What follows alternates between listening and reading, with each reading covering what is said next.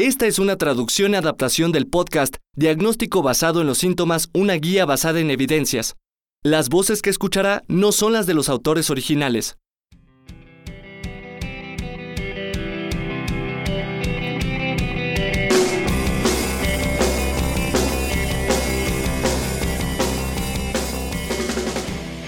Soy Adam Sifiu Y yo soy Scott Stern.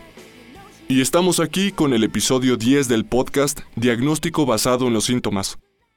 El tema de la semana es dolor de espalda. Adam, tú eres el experto hoy. ¿Tienes algún caso que presentarme? Desde luego. Se trata de una mujer de 75 años que solicitó valoración de primera vez por dolor de espalda. La paciente refirió que salió a tirar la basura. Era invierno en Chicago y ella no pudo abrir el contenedor porque estaba congelado. Presionó una y otra vez hasta que el hielo se rompió, y en ese momento percibió un dolor intenso en la región lumbar. Eso fue tres días antes de que acudiera a consulta. Tenía dificultades para caminar, no podía recostarse en la cama, tenía que dormir en el piso y el dolor era intenso. Entre sus antecedentes personales de importancia, la paciente sufre de hipertensión, tiene tabaquismo intenso de varios años y tiene antecedentes de cáncer de mama, por lo que fue sometida a mastectomía total hace 20 años. Cuando entró al consultorio, caminaba con mucha precaución, como suelen hacerlo las personas que tienen dolor de espalda. Subió con mucho cuidado a la mesa de exploración. Sus signos vitales eran normales, lo mismo que su marcha, tal vez un poco antálgica y había limitación en la amplitud de movimiento de la espalda. La extensión de la pierna producía mucho dolor, pero la exploración neurológica era normal. Se exploraron la fuerza muscular y sensibilidad, que eran normales. La elevación de la pierna en extensión ocasionaba dolor y se encontró rigidez, pero era diferente al dolor referido por la paciente, que era de tipo pulsátil. ¿Qué harías con esta paciente? Tengo un par de preguntas. La primera. ¿Hay dolor a la palpación sobre la columna vertebral? No se encontró dolor en la porción central de la columna vertebral. El dolor se ubicaba más hacia la región paravertebral, al nivel de L2 a L4. Esa región era bastante dolorosa. El dolor de espalda es un problema muy común que se presenta cuando una persona intenta levantar algún objeto pesado. A menudo se relaciona con el esfuerzo. Hay un par de características preocupantes en esta paciente. Es una mujer de edad avanzada y mencionaste que tenía tabaquismo intenso. Sí, tiene antecedentes de tabaquismo de larga evolución, con tabaquismo activo, y consumía alrededor de 100 cajetillas por año. ¿Cuál es su peso? Es una paciente bastante frágil. Mide 1.7 metros y pesa 55 kilogramos. La paciente tiene múltiples factores de riesgo para una fractura por compresión por osteoporosis. Es delgada y de edad avanzada. No tiene antecedentes de consumo de glucocorticoides, pero en las mujeres de este intervalo demográfico hay una frecuencia elevada de fractura por compresión por osteoporosis, sobre todo con el mecanismo mencionado por esta paciente.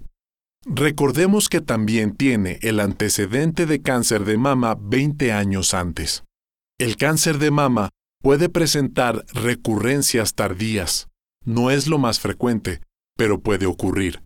Se han reportado casos de personas con metástasis tardías y creo que existen dos posibilidades, ambas de preocupación, y llama la atención la ausencia de manifestaciones neurológicas.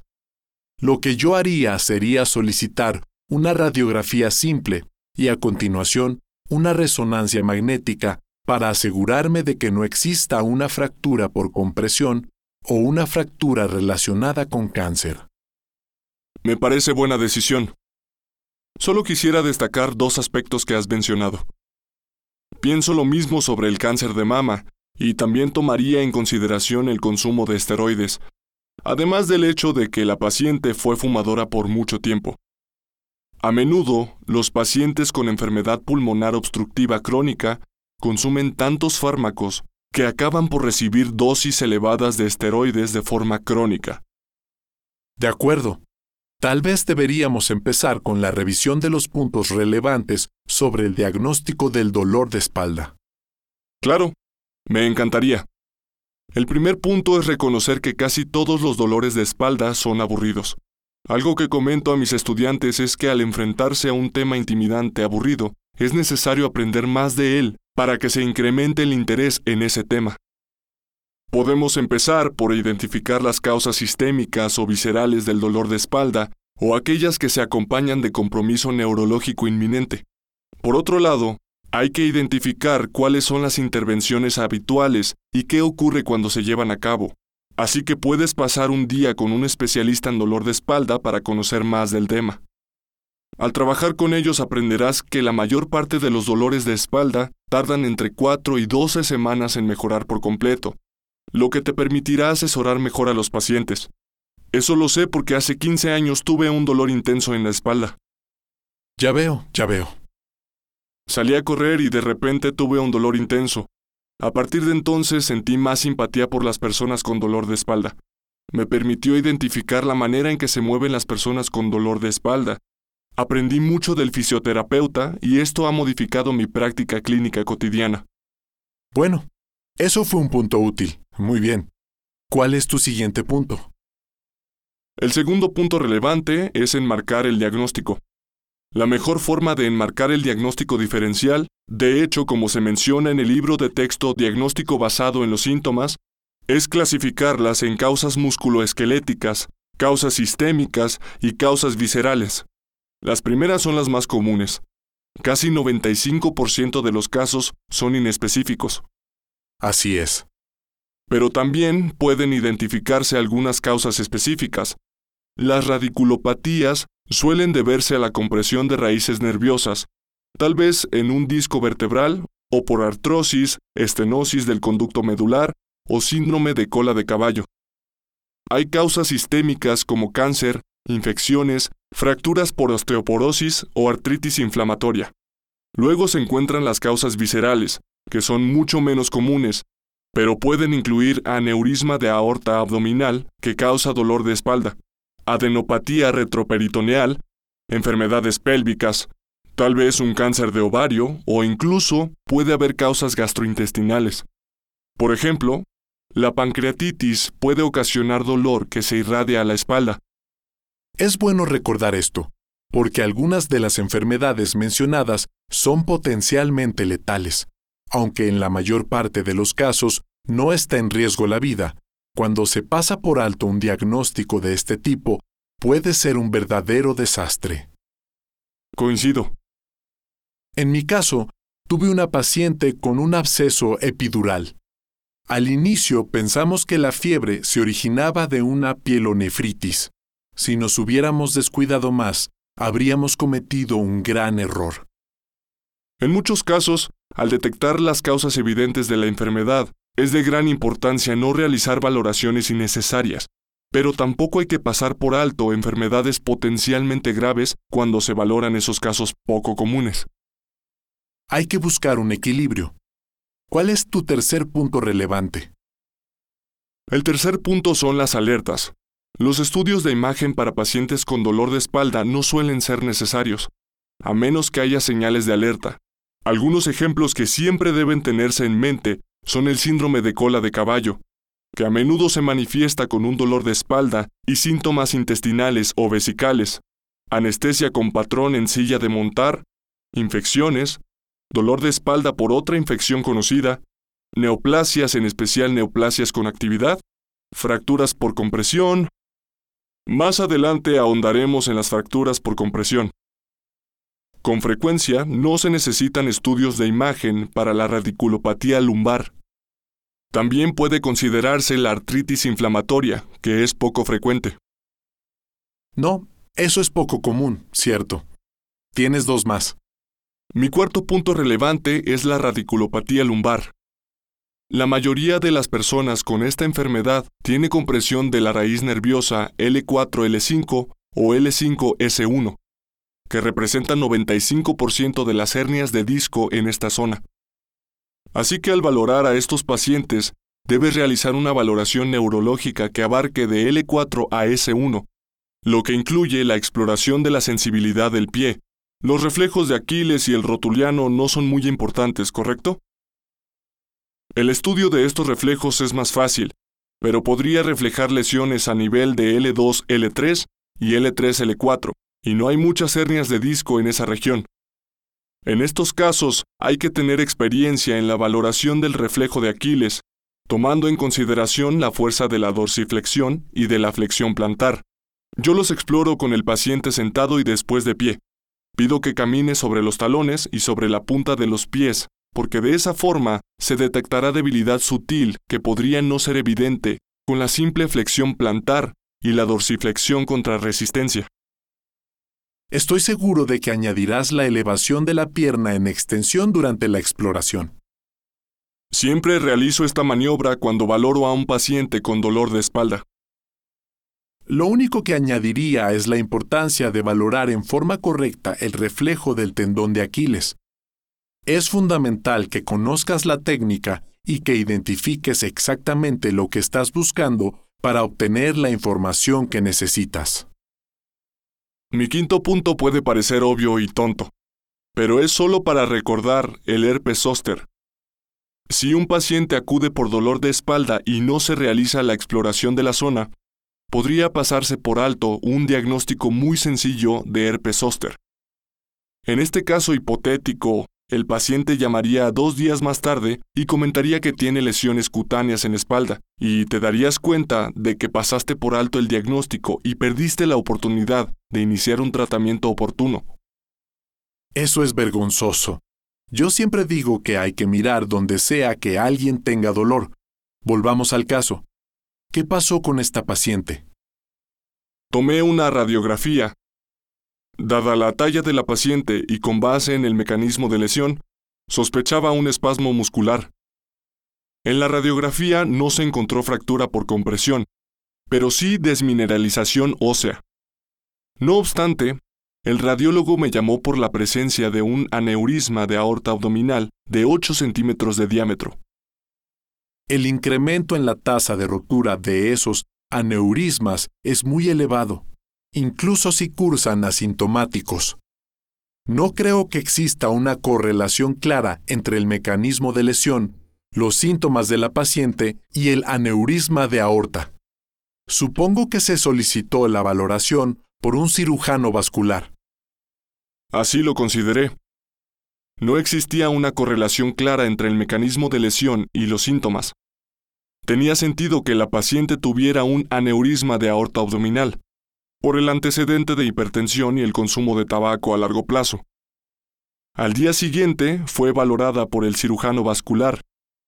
En los dos días siguientes el dolor mejoró, por lo que se concluyó que en realidad era un dolor musculoesquelético, y al final fue sometida a la colocación de endoprótesis para el tratamiento del aneurisma de aorta abdominal.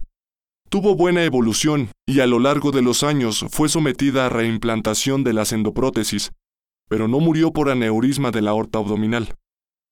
¿Nunca se le realizó resonancia magnética de la espalda? No, creo que la identificación del aneurisma nos distrajo y después no lo consideramos relevante cuando desaparecieron los síntomas. Su espalda estaba mejor. Ni siquiera recordábamos que tenía dolor de espalda. Es un poco arriesgado, pero está bien. Creo que el hecho de que desaparecieran los síntomas fue el motivo por el cual se omitió la resonancia magnética. Vayamos a la información relevante, conceptos erróneos comunes, aspectos que nos incomodan e información clínica clave. Adam, ¿quieres empezar con la información relevante? El primer punto relevante relacionado con el dolor de espalda es la retención urinaria, que tiene una razón de probabilidad positiva de 18 para el síndrome de cola de caballo. La parte difícil se relaciona con la anamnesis, porque la mayoría de las personas con retención urinaria todavía orinan, aunque tal vez con mayor frecuencia o tal vez en pequeñas cantidades, y es necesario identificar esta información con una buena anamnesis.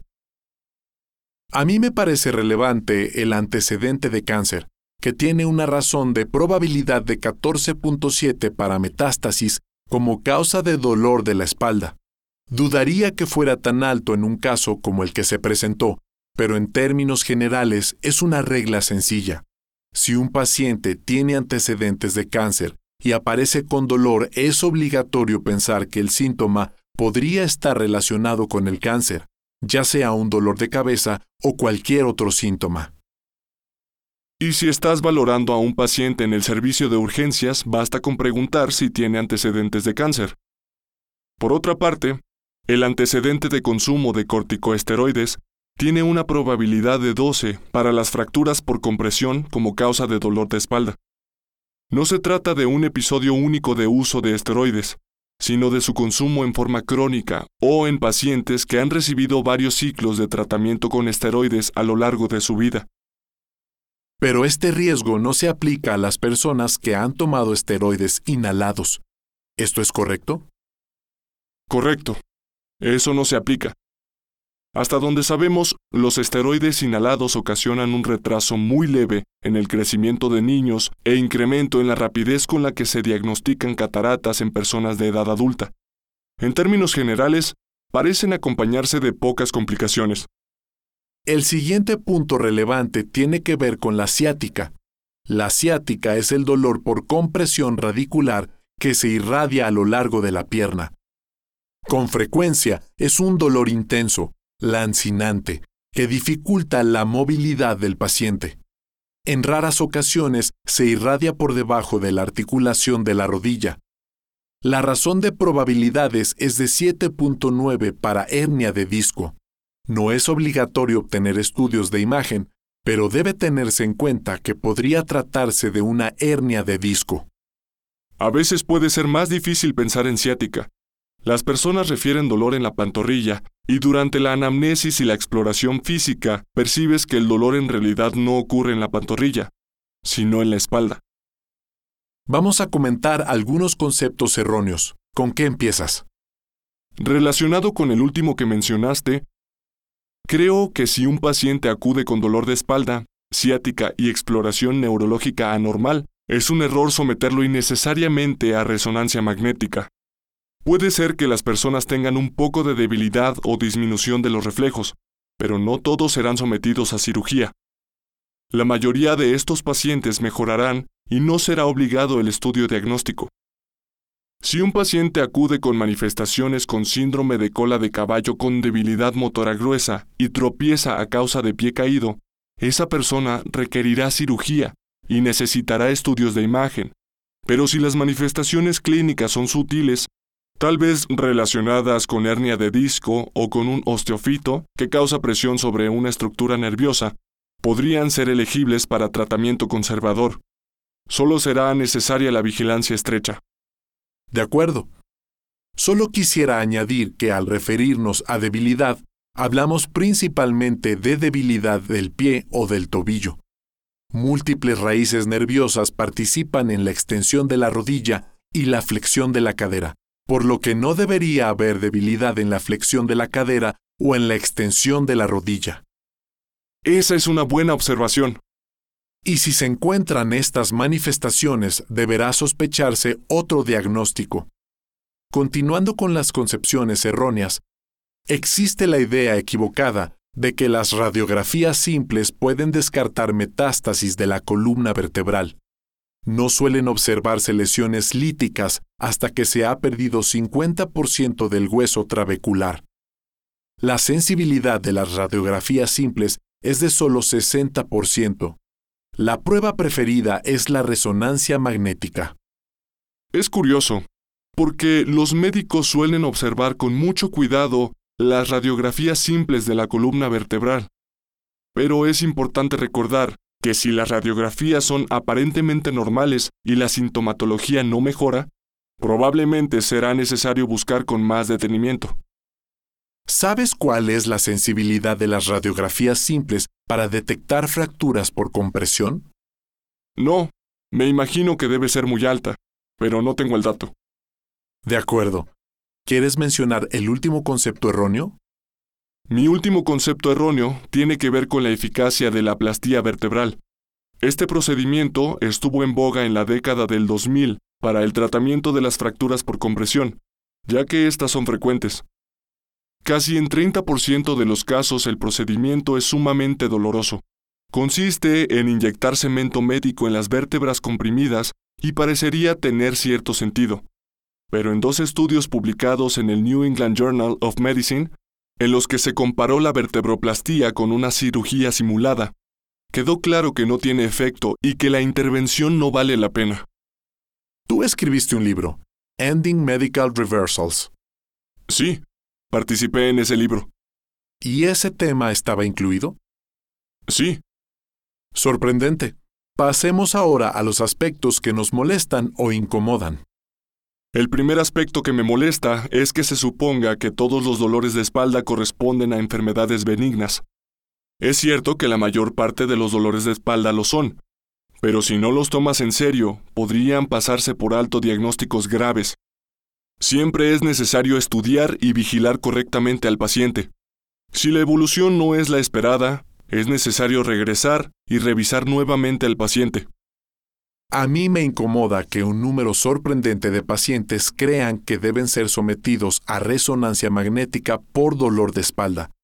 Por lo general me tomó mucho tiempo para explicar a los pacientes que hacer estos estudios a pacientes asintomáticos reporta un número significativo de anomalías. Casi 30% de los pacientes tienen hernias de disco leves. Además, la mayoría de los pacientes suelen responder al tratamiento, por lo que no parece haber motivo para hacer una resonancia magnética. Así que a menos que existan datos de alarma, creo que la mejor conducta es realizar una anamnesis y una exploración física meticulosas y ofrecer tratamiento médico y si no se encuentra mejoría, tener un umbral bajo para solicitar la resonancia magnética. Se requiere mucho esfuerzo y en realidad tomamos demasiadas radiografías. El principal inconveniente de las radiografías es su costo. Un estudio clínico antiguo analizó a personas con dolor de espalda. A un grupo le tomaron radiografías y al otro no.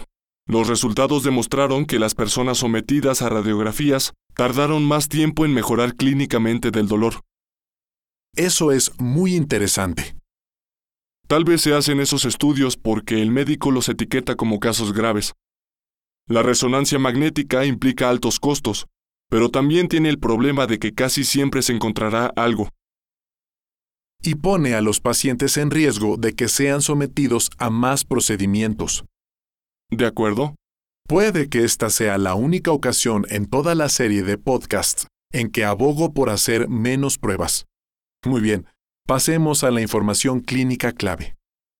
En primer lugar, y esto no es ningún secreto, es la recomendación apoyada por el American College of Physicians. Cuando una persona tiene dolor de espalda inespecífico y acude por primera vez, puede iniciarse tratamiento con analgésicos antiinflamatorios no esteroideos y calor local. Se le pide a la persona que realice sus actividades según lo tolere, pero en ninguna circunstancia debe indicarse reposo en cama. Deben realizar las actividades que puedan y luego hacer ejercicios diarios para evitar las recurrencias. También puede recomendarse un libro de ejercicios para el dolor de espalda. También podrían sugerirse sesiones de fisioterapia. La mayoría de las personas en la sexta y séptima décadas de la vida deben realizar ejercicios todos los días para conservar la fuerza muscular y prevenir el dolor de espalda. En lo que se refiere a la información clínica clave, quisiera hacer hincapié en que debemos ser muy cuidadosos con pacientes que han tenido dolores de espalda y bacteriemia, o que están hospitalizados por alguna razón, porque podría haber abscesos vertebrales u osteomielitis vertebral que ocasionen parálisis. En estos casos se tiene muy poco tiempo para iniciar el tratamiento y llevarlos a cirugía antes de que ocurran resultados catastróficos. La presencia de estafilococos cerca de la columna vertebral es un mal indicio. Por último, quisiera hablar sobre la estenosis del conducto medular. Esto me recuerda un poco lo que mencioné en otro episodio sobre las migrañas. Creo que debes hacer una especie de guion para la estenosis del conducto medular. Es necesario sentarse y hablar con el paciente para identificar los síntomas, porque a menudo las manifestaciones clínicas son muy sutiles. No ocurren de forma clásica y podrían ser difíciles de detectar. Sin embargo, cuando se realiza una buena anamnesis, pueden descubrirse manifestaciones de esta enfermedad. Basta compararse detrás del paciente y observar la marcha. Otro punto importante, que es un signo diagnóstico para la estenosis espinal, es una marcha de base amplia. Así que si alguien viene con dolor de espalda y su marcha es amplia, tiene una probabilidad de 13 para diagnóstico de estenosis del conducto medular. Pero, ¿sabes qué? No lo notarás hasta que camines con el paciente. Ponte detrás del paciente y mira cómo se va. También quiero diferenciar entre la claudicación y la pseudoclaudicación, porque crea bastante confusión. La claudicación se debe a insuficiencia vascular. Los pacientes suelen referir dolor en las piernas, por lo general en las pantorrillas, que mejora cuando detienen la marcha. No tienen que sentarse o agacharse, simplemente mejora al detenerse. Por el contrario, la pseudoclaudicación que se observa en la estenosis del conducto medular también se presenta con dolor en las piernas durante la marcha, pero el paciente refiere que mejora al inclinarse o flexionar la columna, y detenerse no mejora el dolor. Creo que es importante establecer esta diferencia. Y recordemos que ambas pueden ser unilaterales o bilaterales. Correcto. Y por lo general se logra diferenciarlas con una buena anamnesis y con una exploración física que incluya los pulsos periféricos con lo que se evita la confusión. Absolutamente. Los casos que comentamos proceden de nuestra experiencia clínica, pero nunca se revisarán casos de pacientes reales a fin de proteger su privacidad. La mayor parte de las veces presentaremos combinaciones de los expedientes de diferentes pacientes. Esperamos que este episodio le haya resultado útil y ameno. Los podcasts de diagnóstico basado en los síntomas son una publicación de McGraw-Hill, para más información, consúltese Diagnóstico basado en los síntomas, una guía basada en evidencias. Cuarta edición, parte 7, dolor de espalda. Disponible en accessmedicina.com. La música del podcast Diagnóstico basado en los síntomas es cortesía de la doctora Maylin Martínez.